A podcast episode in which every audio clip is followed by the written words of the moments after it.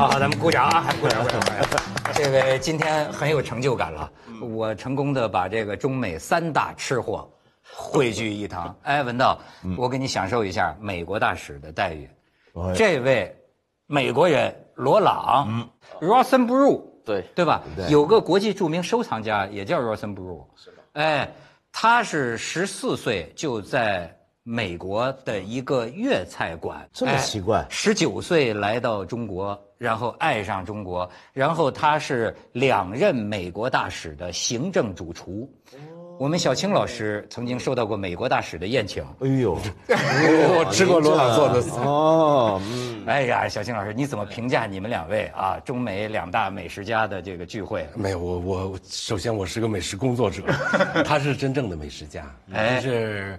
呃，吃他做的菜并不是特别难，但是你要知道他每一道菜背后的故事。他实际上他不完全是一个美食家，他是一个呃人文地理学家。嗯，啊，他他对整个美国的呃饮食习惯从南到北说的非常非常清楚。你看一下照片啊，这就是这个罗朗在中国。这是大概什么地方？呃，往近来说你是美国李时珍，往远来说你是神农。这 这得出事儿。他就呃，他就到中国的山野啊，去找寻食材，去了解各个小犄角旮旯的地方人们的这个饮食。所以你说是这么一个人，而且今天特别给咱们准备了，哎，咱们这个小青老师带领我们品尝一下吧。呃，这应该是美国南部出玉米的地方的玉米粑。这可能会改变你的印象，你可能会觉得它是四川的。对，看样子。叶儿吧，用手拿着吃吗？用用手拿着吃吧。来来来来，我也觉得看样子怎么不像是？我美国有这样的东西吗？注意闭上嘴嚼啊，闭上嘴嚼，因为上次吃这个吃了，你知道我们录音很难处理啊，录下来有点像那个猪蹄子从猪圈里拔出来的那个声音。所以这个玉米确实有点跟你吃过的不一样，是吗？嗯，这是芋泥啊，这是玉米，玉米啊，蓝色的玉米。哎呦，家宝的玉米，你看没法跟观众分享，就是特别好吃啊。这个是 比较顶饱的，是吗？咬一口，咬咬咬一口哈。这个香，这个香。嗯，怎么这么甜呢？嗯，这个很香，这肉桂卷真的很香。嗯，也是传统谢谢早点的。所以肉桂卷原来是哪的？其实这种的面包文化是欧洲传过来的，啊，就是德国、法国那些地方就是老世界的，然后特别就是像美国，啊东北部那一块儿是有一部分叫 Anabaptist，就是重新来做 Baptism，对吗？那就是一六几年的啊，在洗派啊，对。对，所以他们就跑到美国，然后他们就是为了保持他们所有的这些传统和宗教信仰，啊，他们就是拒绝现代文化的这些东西，啊，就像电，呃，现代的医疗治病的方法，啊，等等这些东西。到现在都还这样。电视他们就不能接受，然后这个就属于他们传统的东西，酸面的啊，对对。刚才一下就崇拜了吧？厉害。厉害，这个这个是有点固、有历史的。这个我就很好奇，这是哪传出来？那这个玉米吧是美国，准确讲是什么地方？确实，这个玉米的东西就是新世界的一个一个植物，啊，玉米苞谷这个东西原来是中美洲的，啊，就是现在墨西哥和陈老师说的那个 Texas、Arizona，就是西南地区偏南地区的。然后这个原来就是 Aztec，就是阿兹塔克他们吃的主要的一个一个饮食。嗯啊，就是算是祭祀的东西，啊，就是给神仙的东西，啊，或者是祖先的东西，要控制天气或者是运气这一方面的，他们真的很好吃。这玉米是就是那边的玉米。对，其实玉米有好几百种呢。现在我们种的就是很少的品种，甜玉米、糯玉米什么的。是这些东西确实是我在四川、贵州云贵川那个地方就是待过几年的，然后去街上就看着哎。但是他们那儿做的比较多，就是三角形的，对吗？或者是用甜玉米，呃，或者是包谷那种糯玉米的，然后也算是一个季节性的、比较有代表性的一个小吃。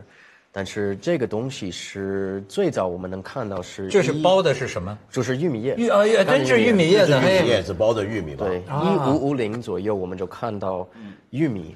包谷在中国就是才进入中国，原来是葡萄牙人，他们就带过来的。所以说你就想到小青老师的历史观啊，这个玉米。土豆都是新世界过来的，也改变了中国的历史进程。辣椒甚至改变了中国的人口增长。当然，改变了东亚的整个的呃土地和人的结构。嗯，这比例完全变。因为你看，今年东南亚这么多华人移民，其实都是东南沿海出去。东南沿海出去是为人口压力。人口为什么那么多？其实就跟玉米有关系，跟土豆有关系。对，当然咱们聊这个玉米啊，太素了啊。今天小青老师在这儿，我们这话题也比较横，我觉得就直截了当，肉，这没肉你就 哎，我给你看肉，人家罗朗啊，写了一本一寸多厚的这个书，对对对，专门就讲这个美国的肉。我觉得咱们有点仪式感哈，在这个为了引起这个弹性，我们先凝视一下啊，凝凝视一下。小小青老师，呃，先来发表一下您对肉的感情。就是这就是西方的肉，这是中国的肉是什么肉？因为呃，因为餐具的不同，对，所以菜肴在外观上就会有根本性的变化。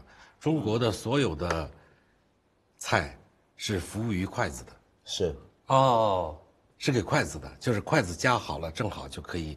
它西方的肉，它要它有刀叉，嗯。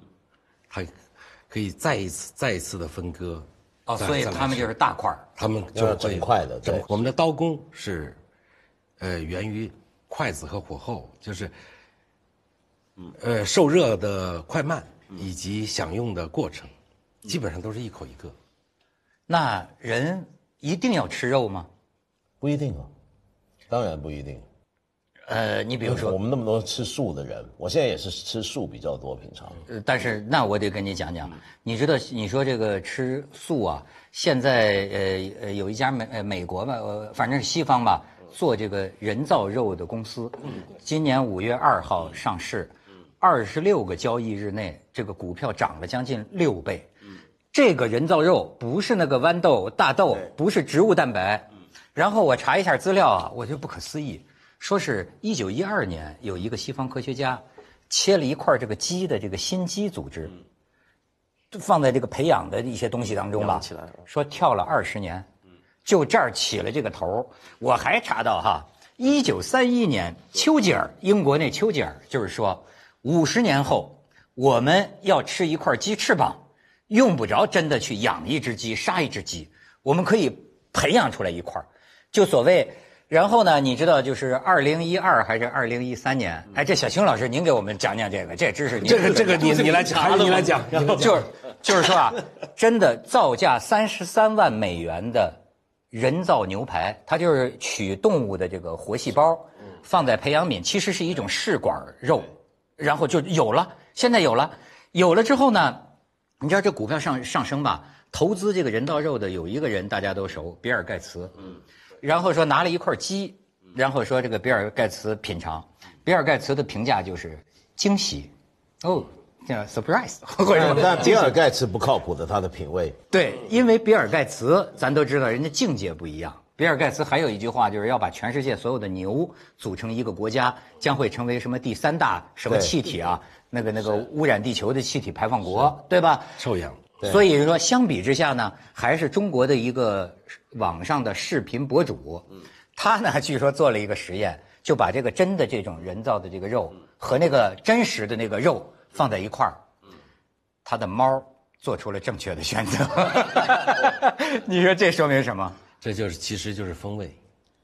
怎么讲？呃，嗯，我们现在的科学唱明啊，它可以做出来人造的肉。但是呢，它解决的是你的营养的问题。嗯，但是它好吃与不好吃，这不是它考虑的最主要的问题。嗯，那么我们人类之所以成为人类，是我们除了关注它能不能给我们提供动力，更重要的是我们在吃这些东西的时候还能有愉愉快的感觉。那这就这种风味的东西是要靠时间、靠它的生长、靠它吃的食物、水等等的。才能够出来。不过，不过这一点啊，倒是可以这么来看。比如说前几年国际厨界很流行做分子料理。嗯。分子料理的基础其实是科学，是用科学重新检讨所有烹饪的原理，到底背后的科学根据是什么？比如说以前我们煎牛排，传统的讲法都是先两面快煎，让它结晶化，让它锁住里面的肉汁，嗯，锁住水分，然后再拿出来嘛。以前都是这么讲。那么，可是分子料理跟一些学者的研究，就是到底为什么这么做？它是不是真能锁住那个肉汁？它是不是真有道理？然后做种种研究之后发现，其实要做到同样的效果，我们可以用别的方法，也能做到类似的效果，不一定必然要这么做。好，所以再进一步研究就可以研究，比如说一块肉，我们吃到嘴里面，我们为什么觉得它好吃？我们觉得它好吃，其实是我们舌尖上的一些的化学反应。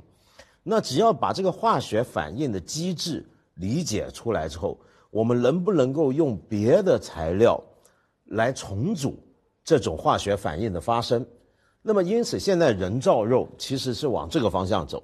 就到底我们吃一个东西觉得好吃，它的理由是什么？你觉得这个东西像肉的质感，它像肉的风味，它那个味道来自哪里？假如我们能够用科学手段把所有这些东西都做到的话。有没有可能达到？比如说，哎，您都觉得，哎，这也果然是有风味呢？你要这么讲，那我比你还会幻想，也不见得是科幻。你要是这么说，它还不够极端。那该极端，将来这个人工智能，直接刺激你大脑里的味觉感应的这个神经。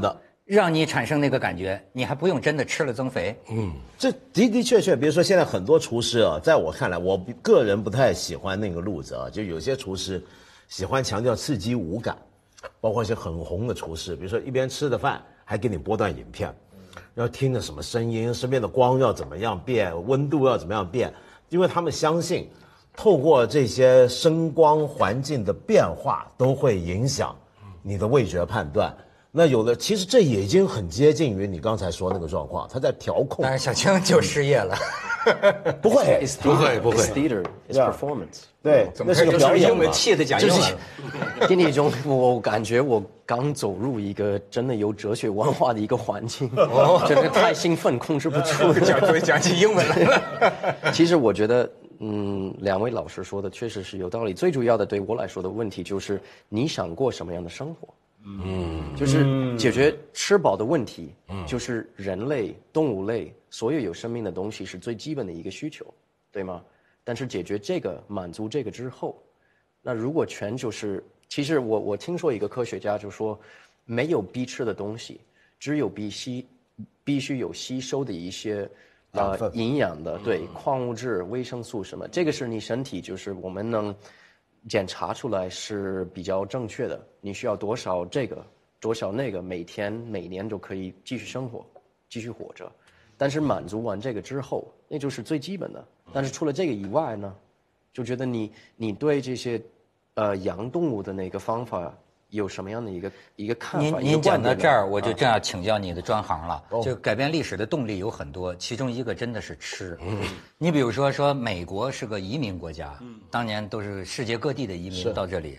我后来看一些资料，我才发现啊，肉是吸引他们的一个原因，因为美国这个大草原呐，那它太包括后来这个玉米，它养这个牛羊猪这个这个肉。太容易了，就是说，一八几几年的时候，一个爱尔兰人给老家写信说：“我在这儿每天都能吃到肉。”然后老家的人给他回信说：“瞎掰不可能。”就等于当时这个肉是吸引移民的。但是我请教你是什么？就我去美国的时候啊，没有你这样的带路，我觉得我没吃好，所以留下我一个感觉啊，我觉得美国的牛肉呢，给我留留下的印象。不太好，我觉得比较柴，因为到后来我要到，我要后来到日本，我就吃到了这个所谓的那个和牛啊什么的。哎呀，那个真是一咬啊，那个入口即化呀，汁液四溢啊，很香啊。美国的那个当时我吃的那几家，我怎么都觉得柴呀？哎哎，这这个就是文化。你吃的时候，你你寻找的那种口感和感觉是一个样子，但是别人就是你刚刚说的，你觉得好吃吗？其实有一些人比较喜欢吃瘦肉。前一段时间我也给一一一个朋友做一个牛排，也是美国的牛排，然后吃的我觉得这就是顶级几家级的那个牛肉。然后他就说，我我我每一道菜上完之后，我就会问，哎，你觉得怎么样呢？然后他就说，其实说实话，就这样的。然后我觉得哪一方面，他说有点拆着吃的时候，他可能就习惯了，就在五星级酒店吃的就放那嫩肉粉的，比较多，一一口咬了就全部都都放嫩肉粉了。所以就说的就是，确实是你没习惯。就像这个东西，之前我在成都酒店做总厨的时候，我们经常就给美国领事馆。做这些东西，一一个订单就几十个、几百个、上百个这个东西，人吃的特别开心，特别香，就觉得哎，我们应该把这个放在那个自助餐台。放的时候发现，就是收盘儿，基本上没人吃，还是吃的吃一口就放在那儿，就像都老师 这这，就吃一口就放在那儿，总会说为什么？也不是太甜的问题，没没不不不勉强，就是说这个东西不是太甜的问题，他说。我问了我的服务员，为什么为什么不吃的？他们员工就剩下的东西你随便可以吃带回家，他们就不吃这个，就是给我感觉肉桂肉桂这儿就是西南地区就是要么火锅，要么就是这个五香卤水的东西，给我的感觉就是在药铺吃个饭，就是这个这个太香了，所以确实要要做这个东西之后，我就是要修改它的配方。我就说小青可以跟我们讲讲，为你说这个肉，咱们觉得什么肉柴？呃，中国人和西方人、东方人和西方人对肉质的理解是不一样的。怎么说？你比方说，我我我调查过，比如说我们每一次做，呃，美食节目，我们都会有红烧肉，嗯，就是这个中国人就会特别热爱这个红烧肉，尤其是肥而不腻的部分，入口即化。但是我的很好几个欧洲的朋友或者美国的朋友，他们有的可以接受。嗯，有的就觉得，这种像啫喱一样的没有质感，就这个口感他觉得太软了，这个我接受不了。嗯，太肥了，这个我不习惯。所以同样反这个你比如说牛排，那那他们喜欢吃这种瘦比较瘦的牛排，嗯，那我们就喜欢吃，呃，像和牛啊，像澳洲的那个安格斯牛肉啊，就这样的小牛啊，喜欢吃这样的牛排，其实也不一样。对啊，煎的熟与不熟也不一样。哎，瘦肉就一定柴吗？吃着不一定，也不一定，不一定，也不一定。如果如果你煎的火候就是或者说它是我们说的三分熟，就是 medium rare，是吧？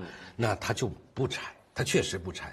但是呢，我们我们经常我们的，比如说我和我同事也去美国拍片，那他就会要 well done，或者是 over done。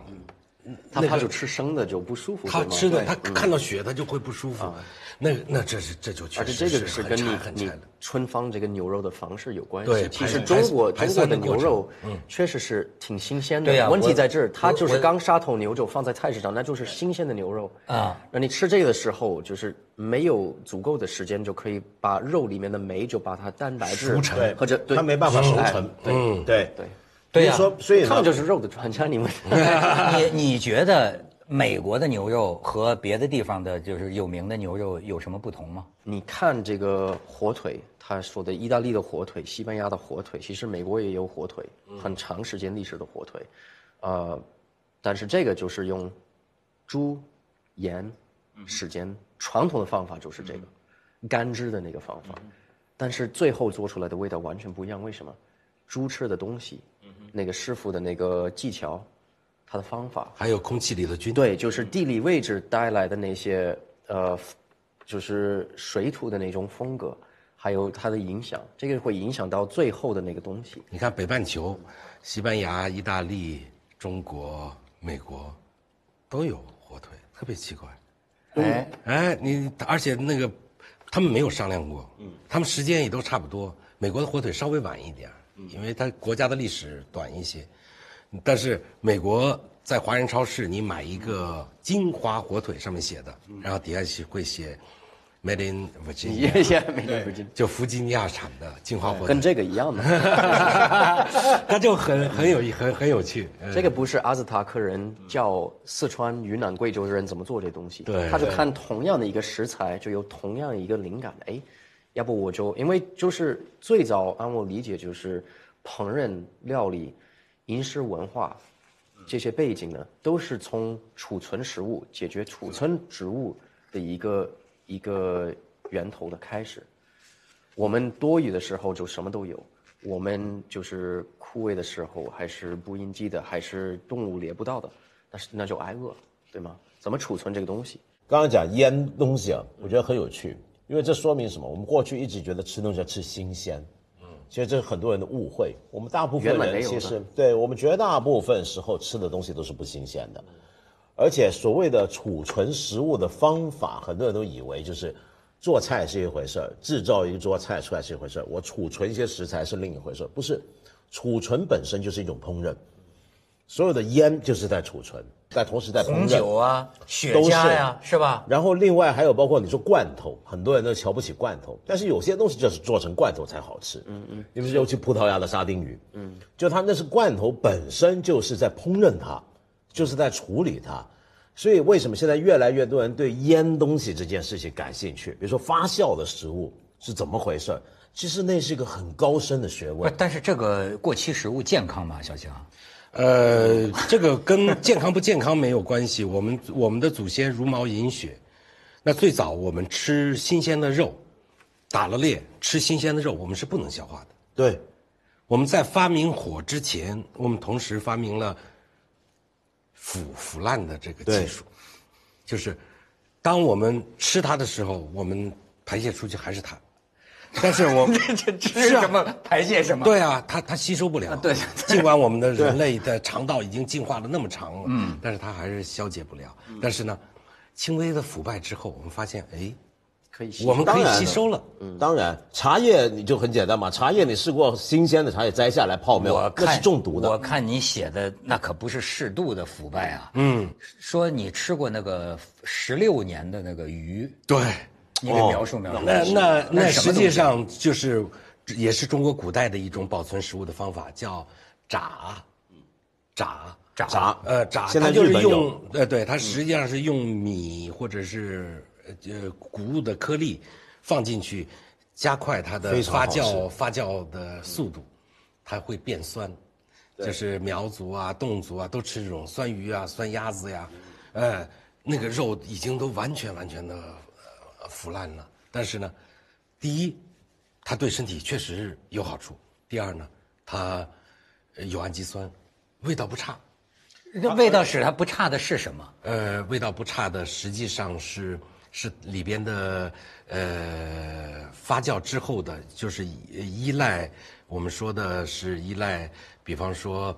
呃，青霉菌，比如说酵母菌，比如说泡菜里的这个乳酸菌，酵母菌，哎，对，来来产生的风味。它其实呢，他当上次写的那个，我倒真觉得反映了中国人的一种跟西方人有一种啊，呃，可能我这个也是偏见哈，因为我这吃法餐呢，我就老感觉呢，我们比较重视舌头，嗯，好像这个法餐呢，它同时特别注重鼻子，嗯，就嗅觉。其实大部分，你像他吃十六年那个鱼，那真是我听说迎风臭十里，说捏着鼻子是不是就捏着鼻子吃？但是西方也吃臭的哪个味觉？西方也是鼻子鼻子对，西方也是臭气死一样啊，鲱鱼哦哦，对不对？一样。呃，冰岛的鲨鱼肉，那那鲨鱼肉才是我见过的鲨鱼肉也是我见过我最不能吃的东西，臭到我唯一吃臭到什么程度？就是，呃，就是一一一般的人就会觉得。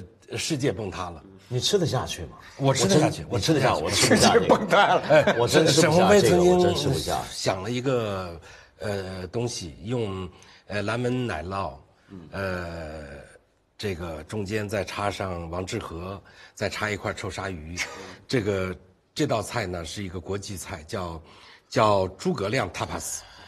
三个三个臭皮匠，那那回头讲，你刚才讲那个生鱼的那种腐化，其实它还有个很特别的地方，像日本就做这种做嘛，现在还很多嘛，苏西夫米，苏西夫米这个东西，但它其实还产生一个东西，就除了味道之外，它会产生一种特别的质感，嗯，那种质感是什么呢？如果你爱吃奶酪的话，你就会爱吃它，嗯，它的整个感觉像融半融化了的 Roquefort。那种奶酪，黏黏的，对，黏黏的，咬起来用手掰的话是有丝的，那个鱼跟米是粘在一块的，对，有点像放了十几年之后的效果，其实很好吃，而且很奇怪的是，不同的鱼去做这件事情，是效果是不一样的，嗯，就你以为，比如说放了几年之后。就全都没在一块了吧？不一样，完全不同。那鲨鱼这个是非常简单的，鲨鱼你直接吃会毒死的，因为就是而且你会深睡。我们所谓的睡美人的故事是从鲨鱼这儿出现的，就是你吃了吃了新捕的这个鲨鱼了之后，这个你就会沉睡，沉睡了很长很长时间啊，它是深睡。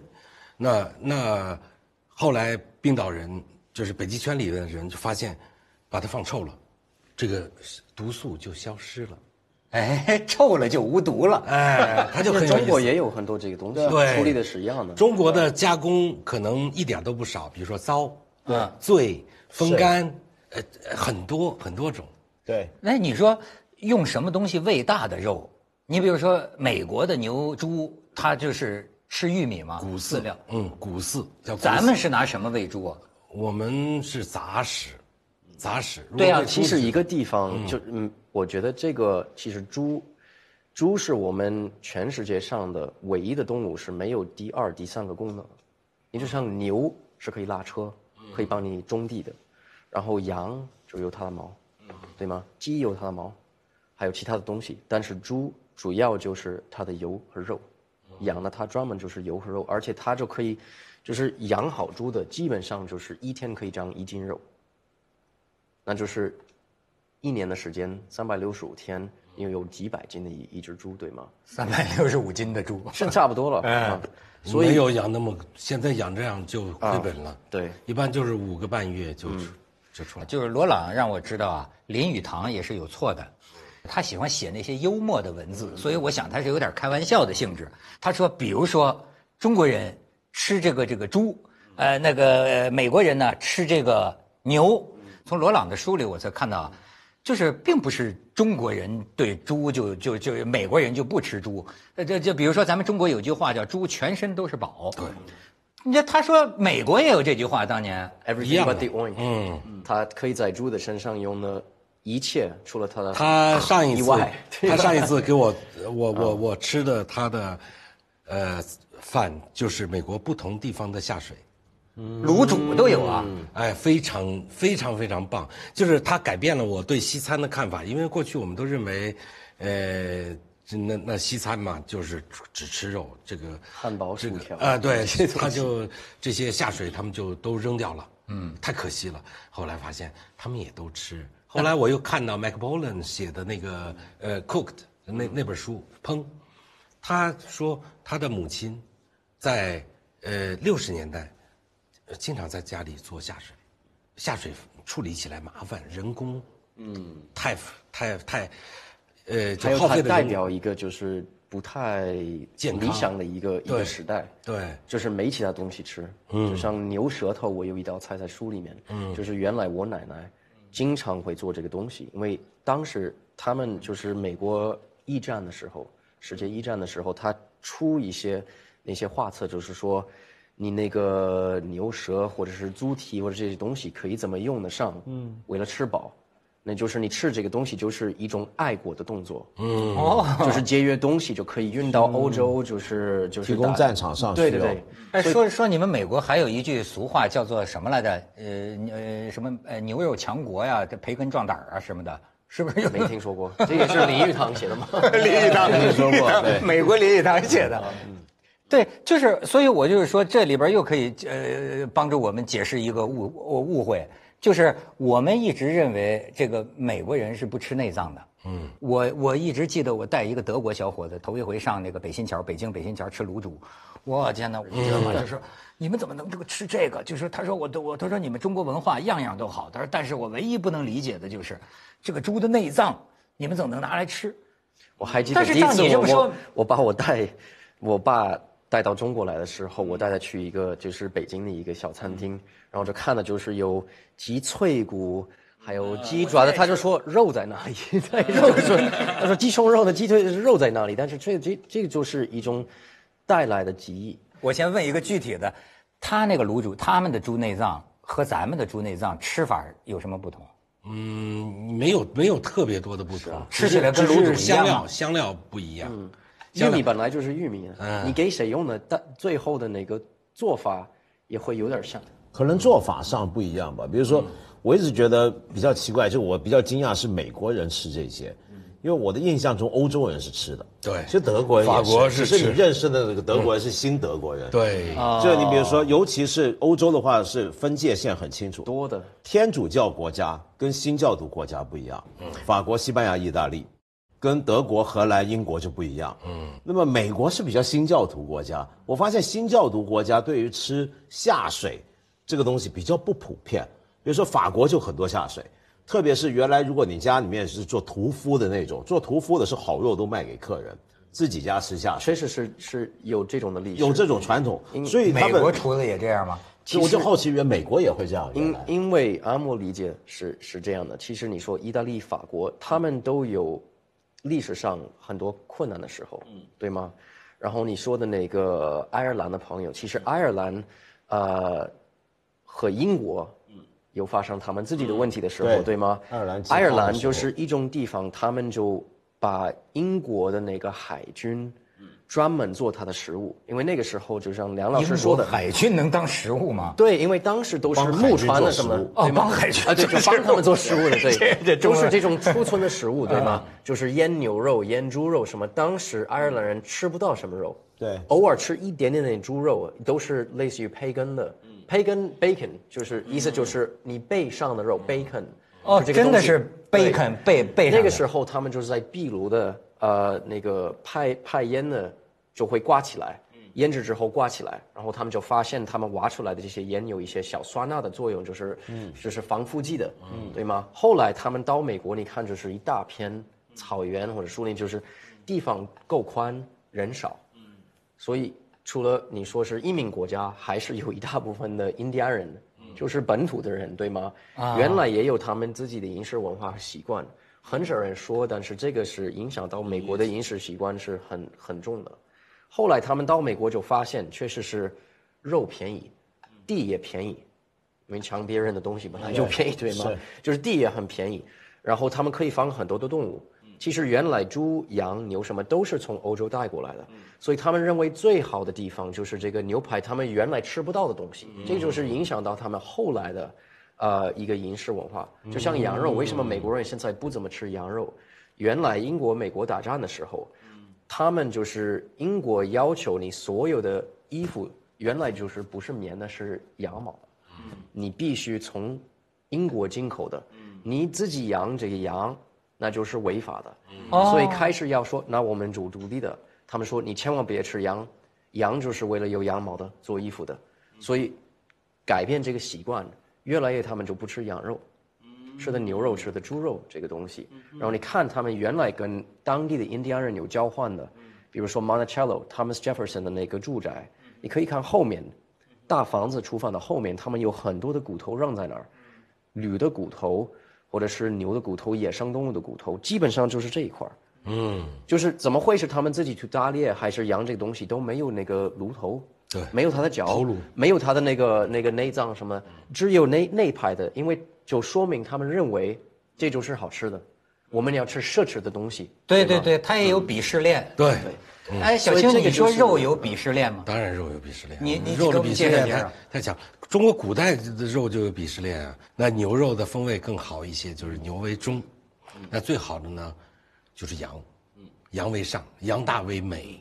你说猪为猪为下，猪为下，猪为下，牛为中，羊为上。羊是美，羊是美的。但是呢，羊怎么来来做呢？羊羊羊肉里边有三条，这叫短链。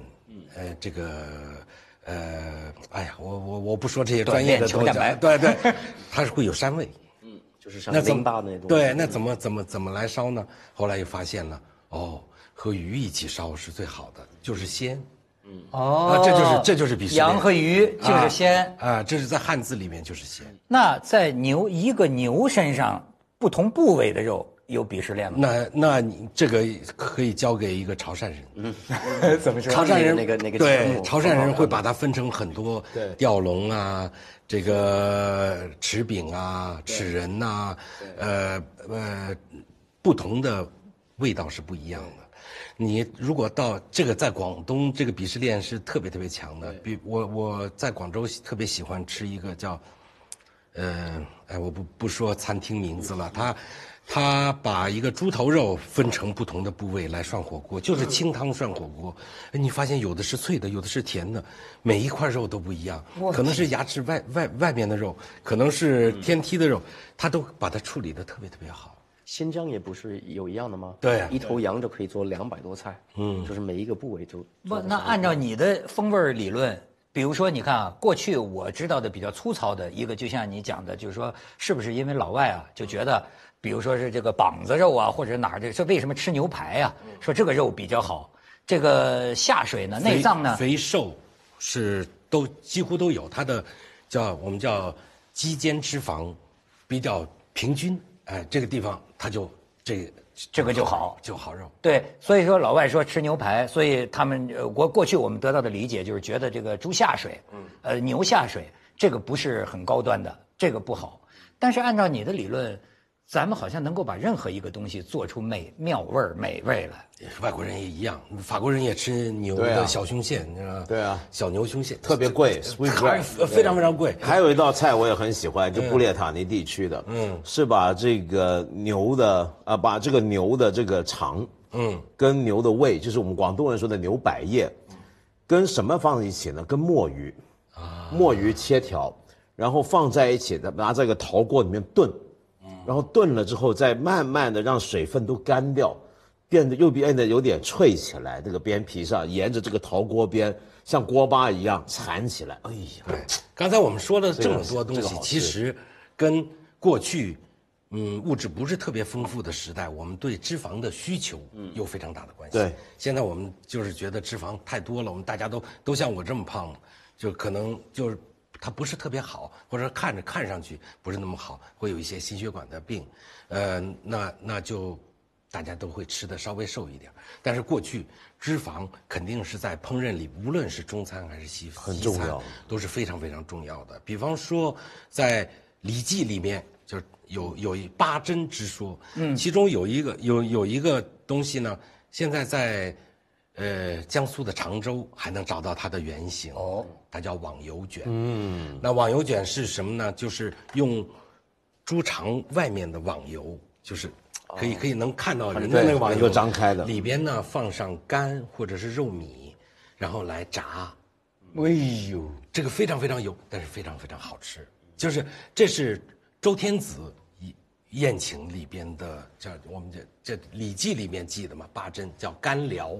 哦，那实际上这种东西呢，后来我一发现全世界都有，这个不是我们周天子有，那那那那你发现记得什么？就是最传统做那个串儿，对啊，对，都是网油嘛，对，就是那个网油，叫芝果干，就是你在在新疆可以吃到芝果干，也是用网油，就羊的网油裹着羊的肝来烤，因为羊肝太瘦，烤的时候它一出水就硬了，所以呢要给它点油。那你在柳州吃一个早餐叫烧蔗，嗯，这烧蔗是什么呢？就是就是肉馅儿，外头裹上猪猪猪网油直接炸。那你别说粤菜就不吃这个了，不是粤菜有一道现在已经很少有人做了，叫野鸡卷，大良野鸡卷，我老家的菜，顺德的，我，嗯，那需要厨师有特别好的刀工，他不不是用网油，他是用用刀。把这个肥膘肉要削微特别薄的，能能看到人的一个薄片，然后让它用它来卷肉，不太有再炸再再切。嗯，呃，南洋还有，我在新加坡居然都吃到了，啊，呃，广州也有，香港也还有，哎，香港也有，不多。哎呀，这嘴里怎么都是口水？这就说明什么呢？本能。过去我们对脂肪的需求。非常非常非常强。本来脂肪不是我们的敌人，嗯，就是后来。你怎么哎？你这厨师怎么身材这么好啊？对呀，算是吗？啊，对啊，你怎么不胖呢？深颜色的衣服。哎，所以你说这个这种呃脂肪，咱们过去感觉就像是老外爱吃比较瘦的，看来这也是个误会，是吧？但是你看现在，就像美国，就是。社会趋势就是越来吃吃的越来越少，就是脂肪，但是心脏病还是往往上走。没错，对。哎，这为什么呢？跟脂肪思考就是所以说脂肪不一定是敌人。有一本书特别好玩，叫《写在基因里的食物》，这本书特别牛。这个他说了墨西哥人，这个为什么心心脏病多了？多，而因为现在全球化，嗯，导致了墨西哥食物发生了根本性的变化。原来墨西哥人每餐里面都会有仙人掌，仙人掌里面有一种物质，和墨西哥人的人种里边缺失的某一个东西是有关联的，它是抑制他肥胖的。这个这就很就相生相克呀。对，很神。就是我们的祖先没有现代科学理论做支撑，我们就是反复比对经验啊，就反复比对。比如说，呃，西西里岛的人，他就不能吃蚕豆，很奇怪啊，为什么呢？嗯，看那本书讲的特别清楚，而且也是他就是就是反复比对，就是每一年春天他们都会生病，后来发现是蚕豆惹的祸。那我们河北人就没问题，哎，河北人就没问题。而且这里面还有个情况，就是其实脂肪这件事情是现代人承受能力弱，只不过是因为现代都市人，我们没没有劳动，我们我们的生活，我们其实现在过这样的日子，在人类历史上是很短暂的一个时间。嗯，比如说像今天糖尿病，全世界那么多人糖尿病，糖尿病是什么意思？其实糖尿病主要是基因构成的。就你如果一个人容易糖尿病，这在古代说明你容易活得下去，就是因为你很快的就能够吸收脂肪转化糖分，对，吸收热量转化成糖分。但是现在你这种在过去在熬饥荒的时候，你有这种基因，你比较容易活过去。现在你就是糖尿病了，所以说明我的饮食。饮食习惯对，跟我们的生活习惯是有点冲突。嗯，那脂肪其实也是这样的。脂肪对我们人类来说，它是很难直接化为能量。就比如我们吃瘦肉，做熟的瘦肉，我们可能很快的能够迅速的转化成能量。但脂肪更多的是来给我们储存。就是那过去的饥荒岁月里，大家可以看吴晗的《中国救荒史》。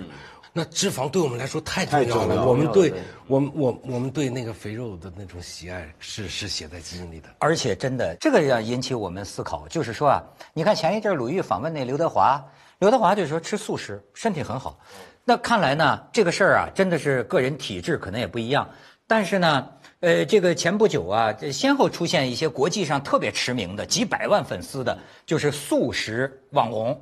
就是啊，天天在这秀，你看我吃素食，素食。后来呢，给人偷拍到在吃鱼，不是，就然后后来他怎么解释呢？他就是说啊，我这个时间更新的不是身体有点毛病，是医生让我得吃肉，呃，是个女的嘛。还有另一个网红呃女主播也是一直说素食，但是后来呢，确实呃身体皮肤生一些东西，然后呢，她这个医生她说我还是主张素食，但是现在这个医生让我要吃一些肉。所以他们就有人这么解释，说是说，并不是说一直吃素就不行，但是呢，恐怕呀，素食里边含有的人体的各种营养元素，你比如说人家刘刘德华或者谁，会不会是人家有条件是营养师，必须做一个很精准的搭配，才能提供你身体正常的营养？像我们要是没有科学指导。就是说我完全不吃肉，就天天吃着素食，甚至还少吃，是不是可能确实对身体？不过一般如果你要长期吃素的人，你又没有那种营养师的话，他们都要吃些补充剂的。坦白讲，因为你片对，因为你我纯粹只蔬只吃素的话，其实是吸收少很多微量元素，这是必然的。比如说很多，比如说为什么有一些人他们要吃一些鱼肝油？当然，纯粹吃素的是不能吃鱼肝油的，但是他要找到代替品。要不然的话，他很多微量元素是会欠缺的。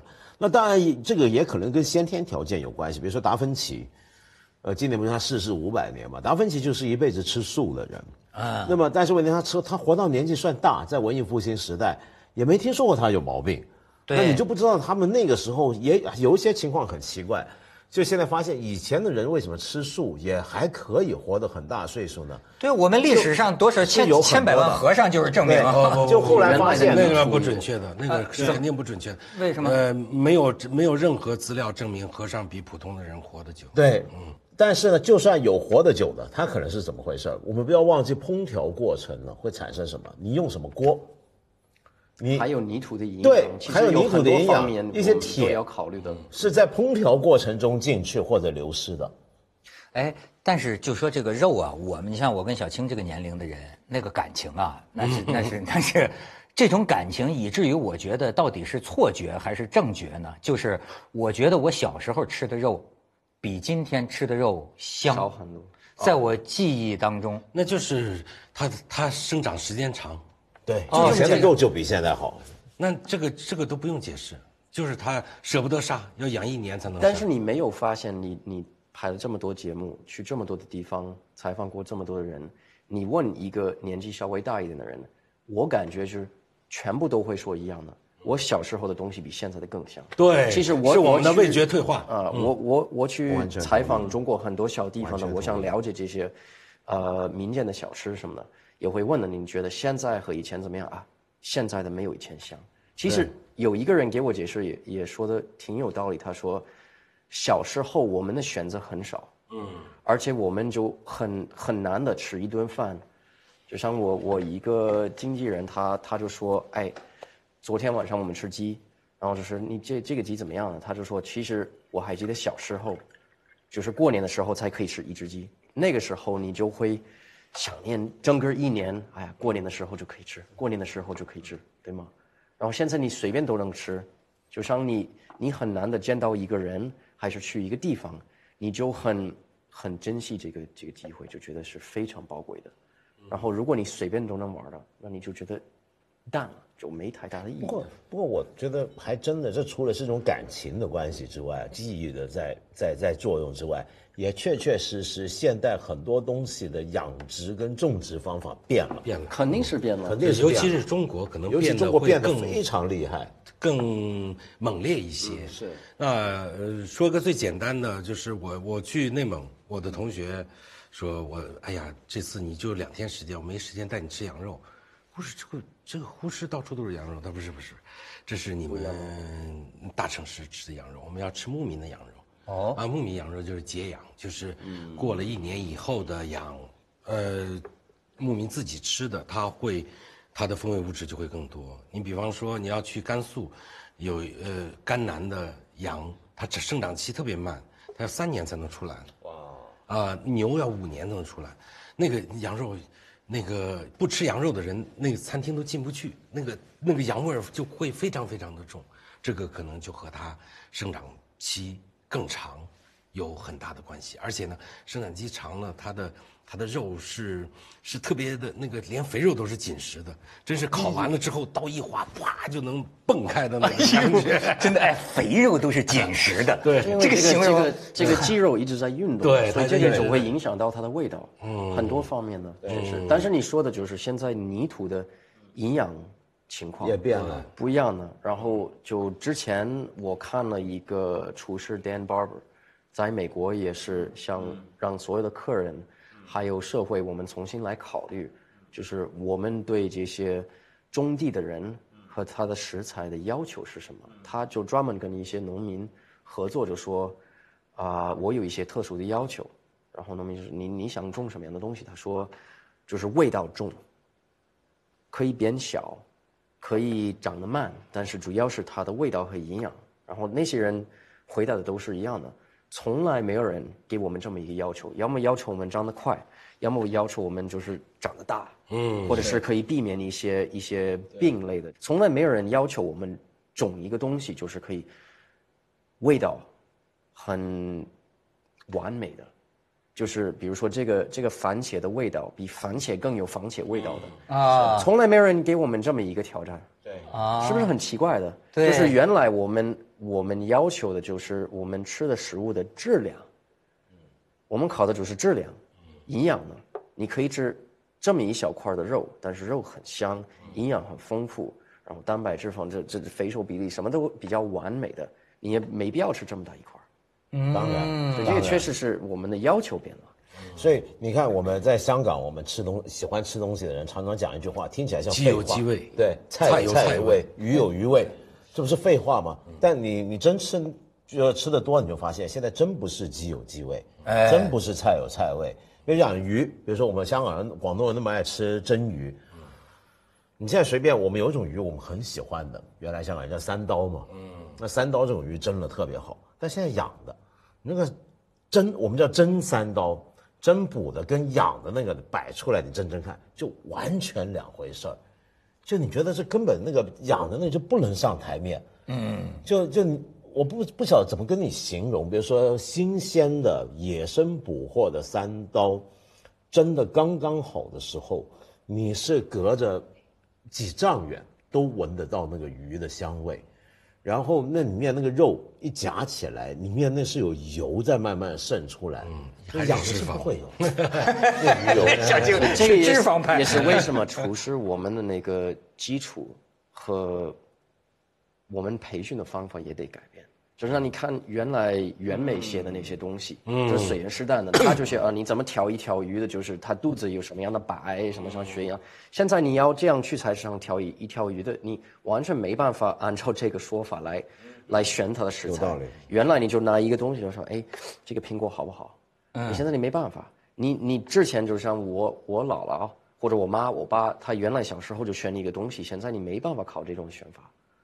你选不出来什么东西是好坏？你看，就是我们的水果，就是有椰子的因，就是因为它加工的，让它熟得快。对，因为如果它不是这么一个颜色，人不会买。所以随着快熟啊，风味在失去啊，在流逝啊。是。哎，但是呃，快熟会不会带来快熟的风味我还没听说过，我没见过有快熟的风味。我觉得今天最惨的是什么？包括我很坦白讲。中国现在不是很多美食博主吗？你知道您这行现在特火吗？就大家都跟随他也是美食网红了。不，他他这不叫美食，这美食老纪录片。然后呢，现在 请严肃一点。我就发现他们呢，呃，到处去打卡去吃啊。有时候我看了觉得挺难过，因为我认识偶尔认识一些跟他们聊，我就发现他们对，呃，去什么餐厅，这个餐厅得过几星，什么这些很感兴趣。但是，比如说，我很仔细问你在吃的这道菜，这个是什么？我说这个季节不该吃这个，他怎么会给你这个？然后他们就其实不太知道自己到底在吃什么。就所谓美食网红，原来对食材都这么不讲究，那你就没话讲了。哎呦，你要这么说，我想起这个罗朗啊，罗朗现在还教人做这个家宴呢。我发现他真是有点随着时令天人合一的性质啊。说现在是暮春时节，哎，他先想想暮春是什么花儿。黄色的、白色的，哎，他按照这个去找这个食材。我是这么一个声音的吗？说 黄色的、白色，我这是卖中国罗朗是吧？哎，所以你你说这个，我一下就想起那要讲究的，那得小青上次书里写的，叫什么三蛇菊花三蛇羹，三蛇羹，那跟时令的关系得到什么程度？嗯，这个，这个是从种菊花的时候就开始。对啊，从初夏一直到秋天。秋天的蛇是最美的时候，这是太史公发明的，没错，广广广州的大美食家太史五。哎，他要什么？他要什么样的菊花？呃，就是他就是自己自己家的，自己家里种的菊花。哦，他们家吃东西那个讲究时令讲到什么地步？比如说他们家后来，他们吃自己家还种荔枝嘛？嗯，比如前阵子荔枝好的时候，他荔枝园呢是这样，就到了荔枝快要熟。的那几天就开始紧张，请家里的人早上盯着，说明天估计清晨这个荔枝就要熟到刚好，呃五点多要天还没亮，露水刚刚要结成之前，赶紧全家起床去园子里头拿着个灯笼摘荔枝吃，露水一上，这个皮一变色就伤了，它要在刚刚熟，太阳又还没出来，露水刚刚还没结的时候。那一刻是吃荔枝的时候，感觉这家人这辈子就没干别的，没有他他不是啊，他黄花岗七十二烈士就是他掩埋的，江孔殷，他他是他是前清和民国的大儒。对啊，看着原来的人都是期待这些，每一年有不同的时间，有不同的东西，这个就你这你这么珍惜的尊重，对得起我们的食物。你说的对，所以今天我就觉得这什么叫高段位的人，在咱们有时候跟一些过去年代的人觉得没法比。今天是个专业化的，比如说小青啊，这专业的美食美食工作者，甚至是窄化到纪录片工作者，对吧？但是你看这个过去可能就是一个大儒啊。一个知识分子，他家这么来比如袁枚、随园食丹，写的好诗，写的好文，李渔，对吧？甚至能苏轼，对治国理政之才，但是呢，在生活上能够讲究到罗朗这样的程度。哎，这样一个段位，这这这个这个真是，哎，罗朗，你觉得你在中国这个多年，你不是爱谈哲学吗？要照你这个美国人，每一次就这样对，哎，罗朗，你知道吗？我就开始紧张了。哎，罗朗，你知道？你觉得这么多年你在中国钻研下来啊，呃，这个西方人和中国人吃，你觉得有什么不同？有对比的地方也挺多的，但是相通的地方也挺多的。先说一个有对比的。我其实这个就是所有的菜一一次上，嗯，因为分餐和对分餐和就是就是古呃集体的和个体的文化，确实是从中国你就看看那个呃控制理论什么的，就是和谐，和谐很重要，家庭和谐，城市和谐，就是全国和谐，什么和大自然和谐，给我我带来的影响这个概念，就是每一道菜这些东西就像切配的。少得快可以给很多人吃，用筷子就是比较方便的，而且是圆桌。但是西餐呢，就是比较呃个体的文化，他就觉得直接跟他上面的一个神仙的关系是最重要的，所以这个物质上的世界是假的，对吗？你就是盘子上吃的东西，我爱吃什么我选什么的，那就是有我自己的餐具，比如说高档的，你说米其林的餐厅。你有这么多的酒杯、水杯、葡萄酒杯、香槟杯、波尔多杯，然后有这个盘子，有这个茶沙拉的茶茶刀。你如果有有一桌的那个盘子，也不现实。你把主菜、开胃菜、甜点什么的，所以看起来就不是很丰富的。哎，你这个就能跟文道对话了。嗯，我记得他就说过一句话，说这个中餐呢是这个人吃饭。西餐是饭吃人，是吗？我这么说过吗？我给你俗话了，你原话怎么说的？因为西餐呢，它是这样，西中国人喜欢这种自由，就是说西餐的话，比如说我们吃的时间长，不是我们来决定，嗯，是厨房来决定。比如说，如果我今天这个餐厅像有的很夸张，我二三十道菜，一点一点一点慢慢上，那你吃三四个小时，你不由自主。嗯，但中国人是怎么样呢？比如说我们坐下，我们也点了一桌菜，吃吃吃。其实呢，你半小时吃完也行，但我们偏吃它四小时都行。对啊，就比如说我吃的吃的还能拿去热，然后或者说你你你这个呃再点个什么来，西餐你不太容易，比如说先点好了还不会再加点，不太有这个东西吧？享受的方法完全不一样。嗯嗯嗯，这个其实东方和西方的这种差异，可能是从嗯有一个更具象的例子，就是小麦。嗯，小麦，嗯，大概人类一万年前驯服了小麦，九千年前开始往东往西散播。那到到东方的时候，你看遇到的更多的是水、蒸汽啊、面条啊、馒头啊。往西方去都是火。嗯，就是东西方的这种文化，是不是有点水火？水火相济，对，就是就是有点有有点不一样，它可能确确实是这样。刚才说到这个呃，餐饮的格式其实也是这样。那那呃，西方的中国吃饭叫饭不语，嗯，就是吃饭不说话，传统是这样，传统是这样子。程朱理学就是宋代以后几乎是这样的。那西方恰好是一个非常好的交流的机会，嗯，它，嗯，那基督教里边的分面包的仪式就叫 communion，对，就是 communication，就是交流，对，就是从分面包开始的，它跟吃有非常非常深刻的关系。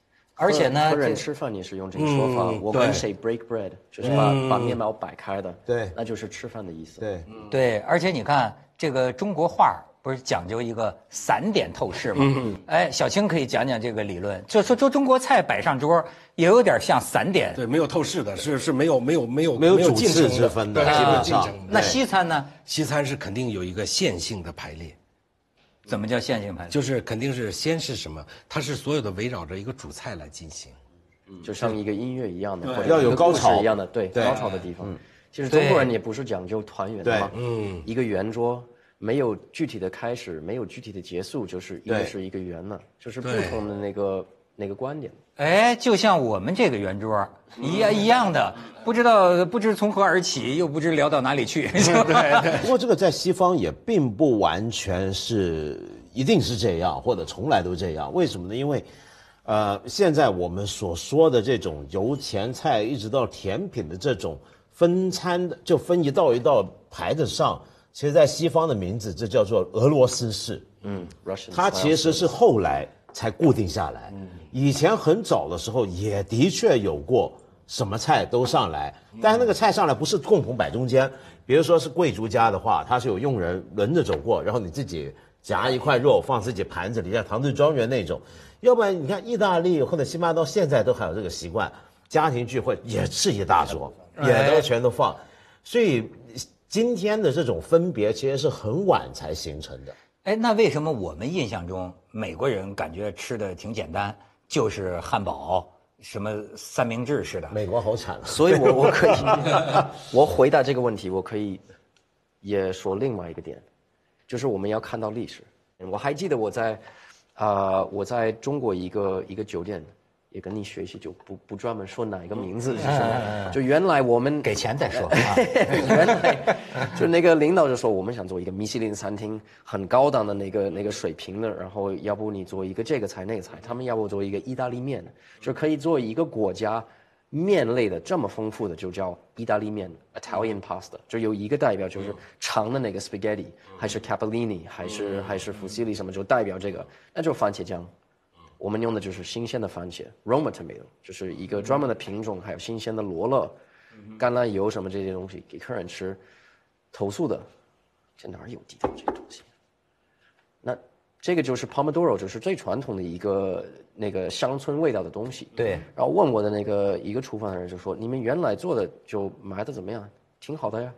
那你怎么做？”他就给我看薯条上面放那个瓶装的那个番茄酱，啊，有酸有甜的什么？这个确确实是也也许这些东西进来中国的时候，它没有可以达到那个要求的原材料。没人种的就是欧洲品种的那，不是九层塔。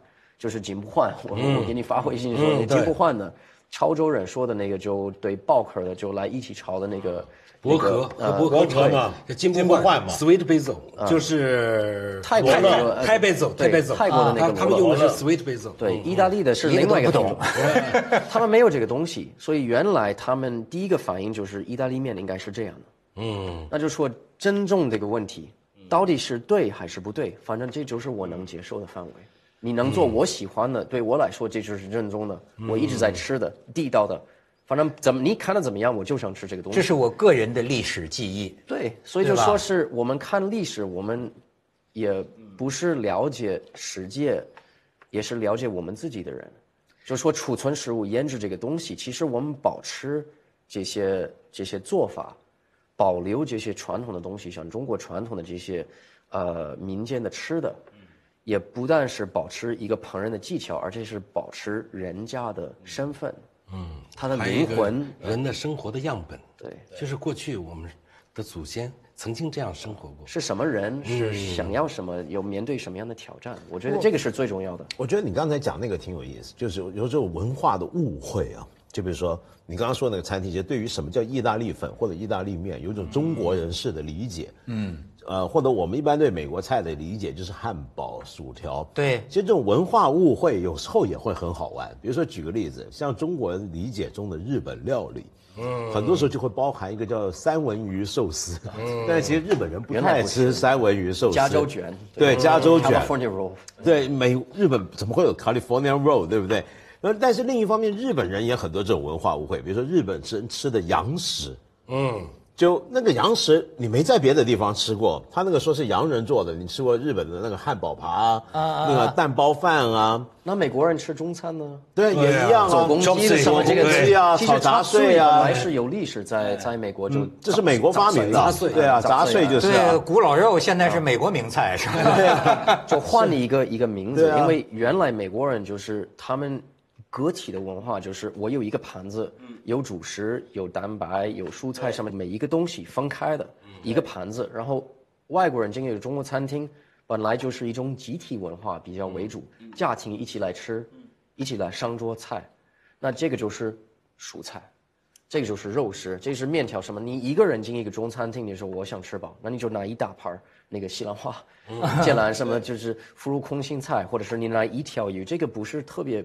平衡的一道菜，所以确实他们就说，那就把所有的东西炒在一起，是放一个盒子。中国的朋友去去美国或者去欧洲的，哎，这这菜怎么不地道的，确实是每一个菜进了一个新的地盘，它肯定会变的。对，哎，这个好玩。可能还有有些中国人好像还有一个误解，就是说，比如说啊，我们觉得法国跟我们有点像，就是我们会把这个原材料做的呀，你都都变了原材料的味道。或者说是你都看不出原材料是什么模样。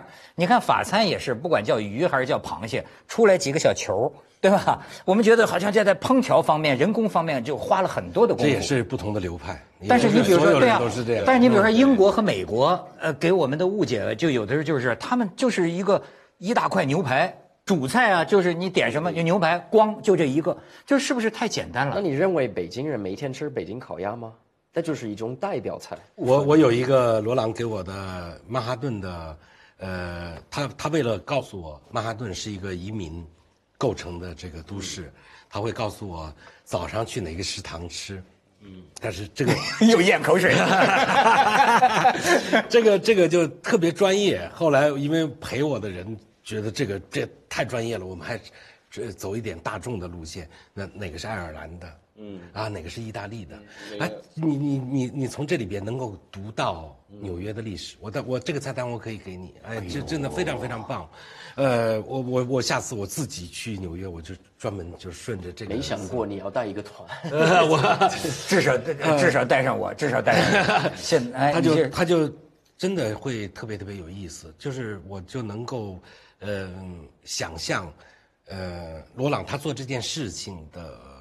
动机，嗯，就像他一直说的，就是说，呃，食物是最好的桥梁，它能让我们彼此了解的更多。我觉得这个特别好。就是上帝在我们在建那个通天塔的时候，尽管语言风俗发生了变化，但是在食物上，其实我们通过食物能读懂这个星球。我觉得这个非常厉害。那今天咱们这个圆桌就骑上了这个桥梁，吃一口。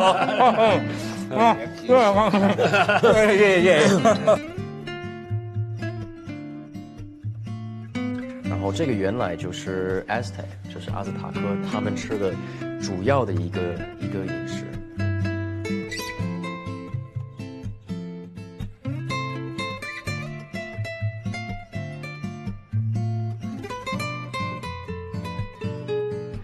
Monticello Thomas Jefferson 的那个住宅，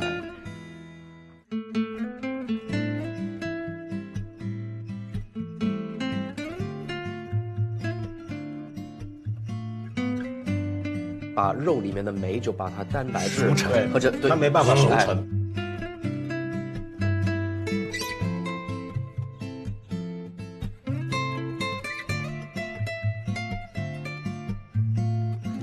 这个中国画不是讲究一个散点透视吗？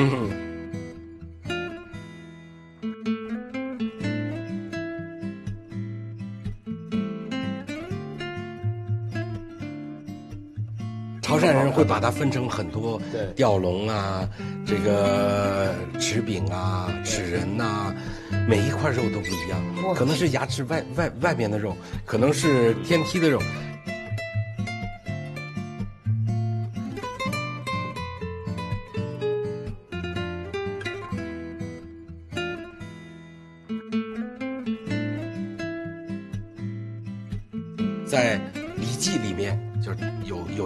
真直说。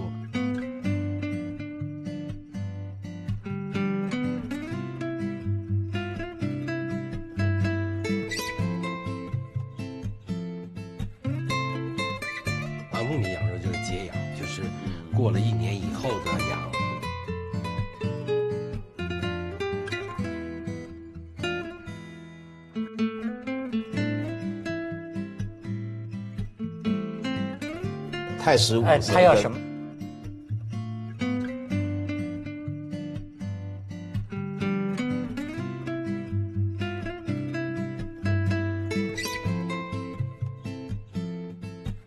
就是一个专门的品种，还有新鲜的罗勒。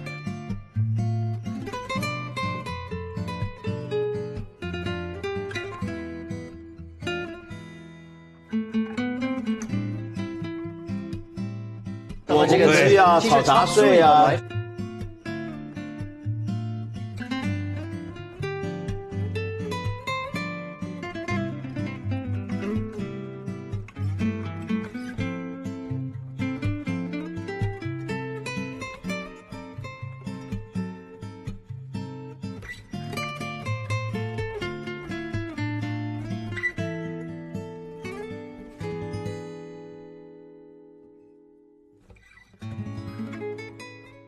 这世界很酷。